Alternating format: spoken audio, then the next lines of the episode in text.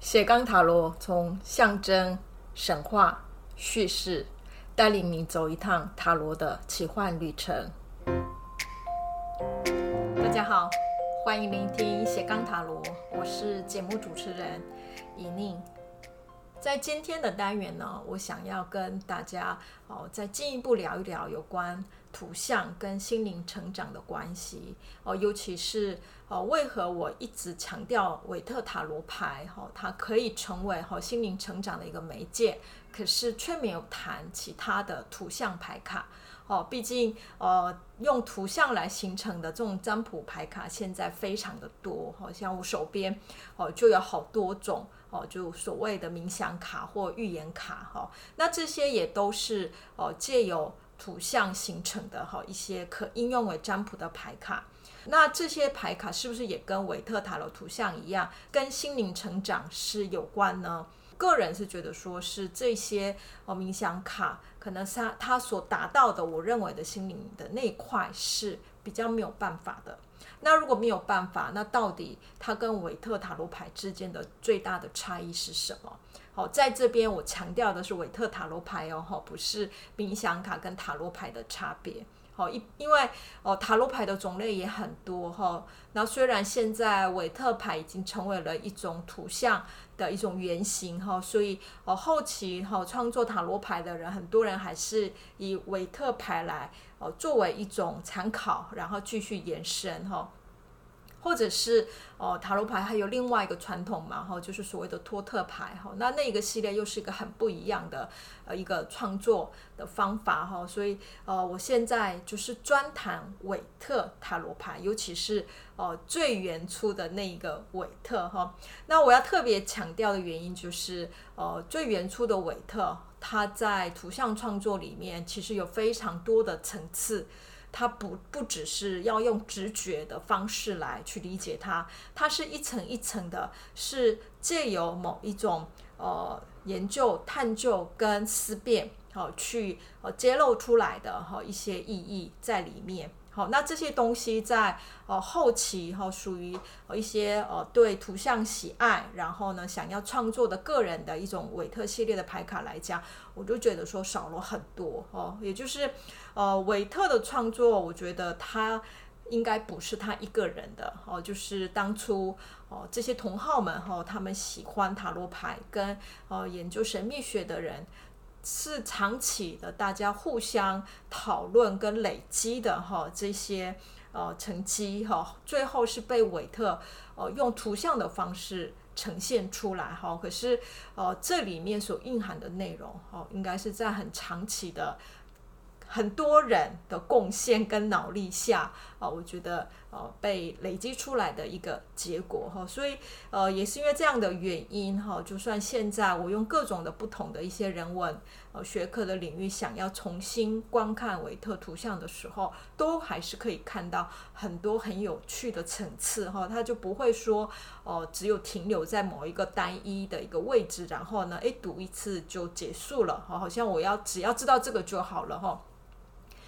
所以某一个层次来讲，韦特是大家都很喜欢的牌卡，尤其是初学者，因为它全部都是人物化，很容易解读。可是你真正想要去了解韦特，我认为它是非常难的一副牌卡，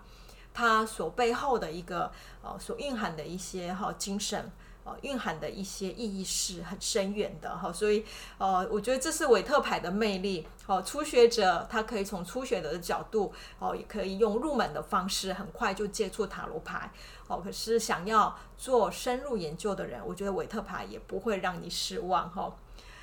好，那我们来谈一谈韦特塔罗牌哈，它到底有什么样的一个特色哈？那当然，韦特牌的呃结构是呃维持了哈过去就是韦特之前比较流行的马赛塔罗牌的结构哈，就是七十八张牌，然后有二十二张大牌跟呃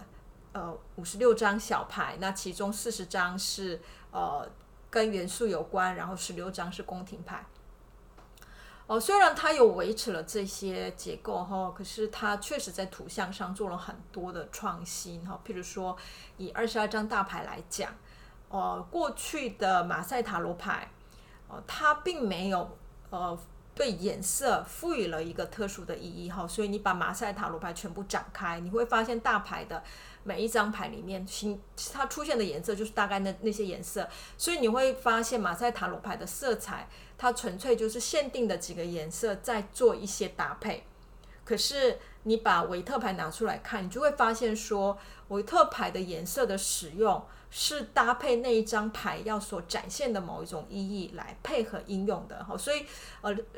纯粹就是颜色，你还是可以看得出来哦，这个颜色要特定要表达是什么。然后另外一个就是像马赛牌里面，大牌里面它是以人物画为主，并没有哦画那个背景的部分哈。可是哦，韦特牌非常重视这个人物跟背景的相互搭配哦，那个背景呈现的就是要呃为这个图像的人物去传达出更多层次的哈呃象征意义在里面哈。所以呃色彩跟背景让韦特牌。一张牌里面的图像所代表的意义，比马赛牌就呃增加了非常多哈可探讨的一个内涵哈。除了这个之外，我最喜欢维特牌的部分是它在大牌里面形成了非常有趣的哦相对关系哈。那所谓的相对关系，指的就是呃有两极的和意义的某一种并置哦。那这个东西在荣格理论里面叫对偶关系哈。呃，荣格心理学，他也把对偶关系看得非常的重要，尤其是在探究我们内在的某一种心灵成长的这个时候，好，因为所谓的对偶，指的就是说，哦，一种正反两面，这个相对的，哈，就是很像哦铜板的一体两面或阴跟阳的一种呃相互的关系层次，哈，那这种相对其实是不能分开的，哈，也就是呃。这种二元对立，或者是这种呃有白就有黑哈，有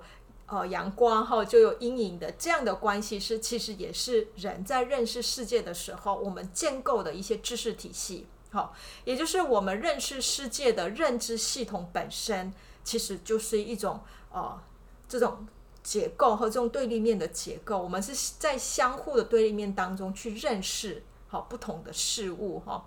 所以荣格从这样的一个哦对立面也探究了一个心理结构的时候，也谈到了相对性哈。所以呃荣格心理学里面会谈到人格面具跟阴影哈，或者是我们对外展现的自己跟我们内在的那个灵魂伴侣之间的一个性别的对立等等哈。哦，所以这种对立如何被整合哈，就是荣格所谈的一个人的成长。好，也就是呃当我们没有走向好人成长的这条道路的时候。这些对立面在我们内在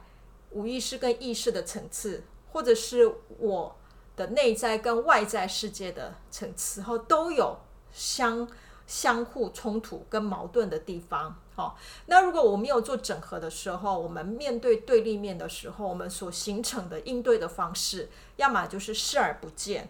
或者是逃避，好，抗拒。好，压抑，好，也就是呃，想尽办法，好，就是让自己能够避开哈这些呃违背了哈，让我们觉得不没有办法认同的那一个部分哈。所以你看，在社会上，我们就很容易是跟自己喜欢的人成为朋友哈，可是遇到自己不喜欢的人，我们当然就不会跟他们打招呼哈，甚至想要跟他有任何的关系 哈。可是，在工作上没有办法哈，只好就会啊压抑一下自己的情绪哈，然后就最低层次的哈跟他有连接等等哈。同样的道理，我们内在里面也有我们所不喜欢的阴影哈。那这些阴影，除非是因为外在一些事件的引发，哈，在我们内心里面不断被挑出来，哈，然后必须要强迫去面对的话，平常我们应该没有人想要去，呃，去翻，哈，或者是想要去走入黑暗，哈，去看到自己，哦，所不想要看到的那一面，哈，哦，所以这种对立的层次跟一个人的状态有关，然后，呃，我们如何去整合对立，而让自己的生命有更宏观的观点，可以把这些对立面相互共存，而不会因为对立跟矛盾而拉扯跟撕扯我们内在的情感。这是一个呃成长的一件事情哈，也就是所谓的智慧的道路哈。韦特塔罗牌里面就就非常有趣的能够看到很多这些对立面的图像的呈现哈。那最基本的当然就是呃两张两张牌的并列，你会看到他们之间的图像啊、颜色啊，好或者是整个人物的呃身体姿势等等是相互对立的哈。从一号呃魔术师到二号女祭司哈，你看一个是全然对外，一个是往内收缩哈。然后像魔术师的所有的图像是摆在。前面要被看到，可是女祭司的所有的背景跟图像是放在人物的后面，是被隐藏哈，还有色彩上的对比哈。那不要说魔术师跟女祭司，我觉得最明显的对比应该就是正义跟倒吊人哈。那正义是啊。用正确的方法，对不对？哈，我用我觉得有道理的、合理的方式看世界，诶，结果没想到在下一章是完全颠倒哦。所以正义的另外一面被那个布幕隐藏的后面的那个黄色那一面是被倒吊人看到的。好，所以呃，这种呃对立面其实就是给予我们去呃观看世界的更完整的一种视野哈。也就是平常如果我没有我没有用这种对立面的方式思考哦、事情的话。我永远就会看向我看到的单一的面相，我想到的观点是对的哦。我现在站的角度是大家看到的哈，像等等哈。所以呃，单一面相当然那是一个理解事情的角度，可是它也是偏颇的哈。所以对立面是哦，对这个世界的一个更多元的一个理解的方向。可是重点是，我们如何去？呃，容纳这两种相冲突的东西，哈，活在社会上，今天没有办法两个人吵架，然后我跟他讲说，哎，你也对，你也对，结果最后结果是我会被打，对不对？我们总是好像要做一个判断，哈，就说，哦，到底对的是谁，错的是谁，哈。可是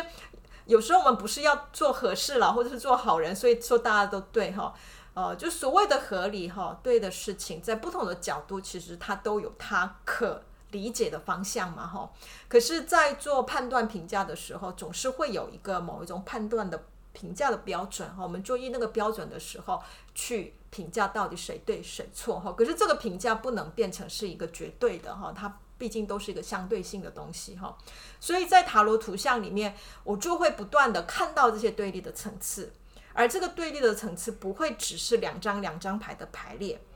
哦，依它不同形式的排列，对立的层次会凸显得更明显哈。像譬如，我就很喜欢呃排列的方式，就是呃把第一排哈从一号一直排到正义哈，总共是十一张哈。那刚好第二排就会变成是倒吊人到呃愚者哈，就愚者放在那个呃二十一号的后面哈。那这样总共两排哈，刚刚好切了十一张十一张哈。那当这样排列的时候。哦，上下上下两张牌之间形成那个对立关系，哦，非常的精彩哦！如果你有兴趣，可以排看看。然后这样的对立关系形成的故事，也会打开你很多哦的观看事情的角度。哈，像譬如说，哦，我觉得在这样的观看的时候，哎，你会发现，呃，像譬如说魔术师，哦，他的另外一个面。这样的对立下，就不是女祭司哈，反而就变成是倒吊人。好，那你从魔术师跟倒吊人是他们是两极关系的角度观看的时候，你就会看到这两个图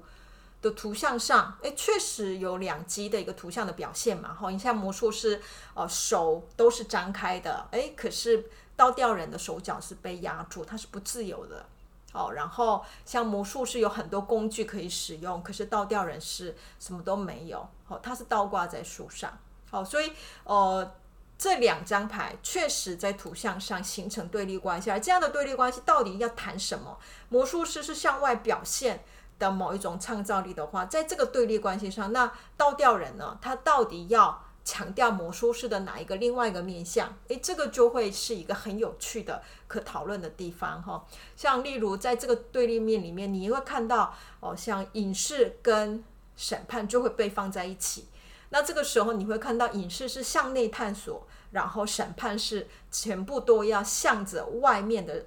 呃那个天使的方向，那这样的话，他也可以从宗教的领袖的角度去谈说，诶，我们在呃成为精神成长这一条路上，一开始是向着内去观看自己，可是向着内的观看自己，到最后真正的所谓的转化或超越的话，其实是是要走出个人，而向着更大的一个领域哈。所以呃，这个也会变成是很有趣的哈。那我觉得最有趣的是应该是最后一组呃并列哈，就是正义跟呃。愚者，对不对？呃，我们很难想象正义跟愚者到底是什么相对的关系哈。是，呃，越看我觉得越蛮有越有道理的，因为在这样的排列下，正义变成是一个呃最后一张牌，似乎就是呃我们呃面对世界的时候，每个人所拥有的一种呃内在里面的和一种规则跟秩序哈。那规则跟秩序是要被遵守的。好，它唯有在遵守的前提下是有道理的，是它是存在的。可是愚者反而是全然不去遵守跟接受这种道理，所以他是在站在悬崖前面，哈，他就是完全不顾哈一般我们的常识，呃，认为的要合理的是什么？哈，所以这个愚者，这个笨蛋，当他呃遇到了一个。满口道理哈，然后把每一件事情说的头头是道的人的时候，他反而就一句话，就是呃，我听不懂，我不管这些，就把所有的道理给推翻了哈。所以，呃，这样来看的话，确实哈，它就变成是叫做秀才遇到兵哈，对不对哈？就是你满口道理是行不通的哈。我觉得从这样的一个并列关系里面，我们会慢慢发现。所谓的规则跟秩序，它也只能在一种很特定的族群跟特定的范围跟呃时空下，它可运作。哦，可是呃换了一个另外一个族群，或者是不同的一种呃应对事情的一种对象的时候，哦原原来的规则是行不通的哈。所以这样的一个并列也可以带给我们哈一些，就是说对我所坚持的哈，我认为世界一定要怎么运作的哈这样的一种。坚持下观看世界到底，呃，它是否合理的反思哈，所以我觉得从这样的所谓的呃对偶关系里面，我反而看到了这是唯有维特塔罗牌能够呈现的。那后后来很多依循维特去创作的人，其实都没有办法把原来维特里面有的这些对偶关系呈现得很好哈。这种对偶关系，它是透过一种呃需要不断的对。我所认同的、认知的东西的否定，然后呢，去看到我所没有看到的事物的另外一个面向，这样的一个思考模式啊，其实佛经里面就有了哈，就是呃，大家可能听过《金刚经》，对不对哈？那如果你去翻阅《金刚经》的话，哎，你就会发现那里面的语言呢、很多都很没有道理哈，就是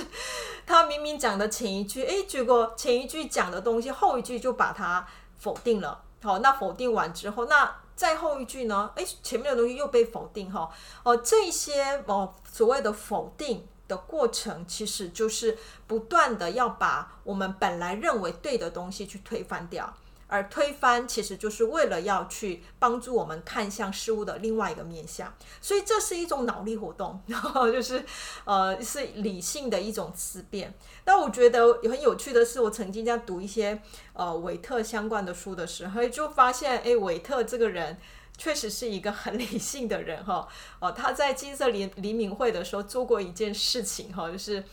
他很不喜欢哦，当初呃，在英国神秘学会成立的金色黎明会里面，因为有一些人就很爱那种魔法，你知道 magic 哈，就是虽然他们也自称为是神秘学家，可是他们更专注的是那种哦。魔法的应用哈，从古传下来一些咒语啊哈，然后有一些某一种神秘的东西要怎么完成哈？其中就是很代表性的人物就是 Crowley 哈，那 Crowley 就是后期哈创作托特牌的那个人哈。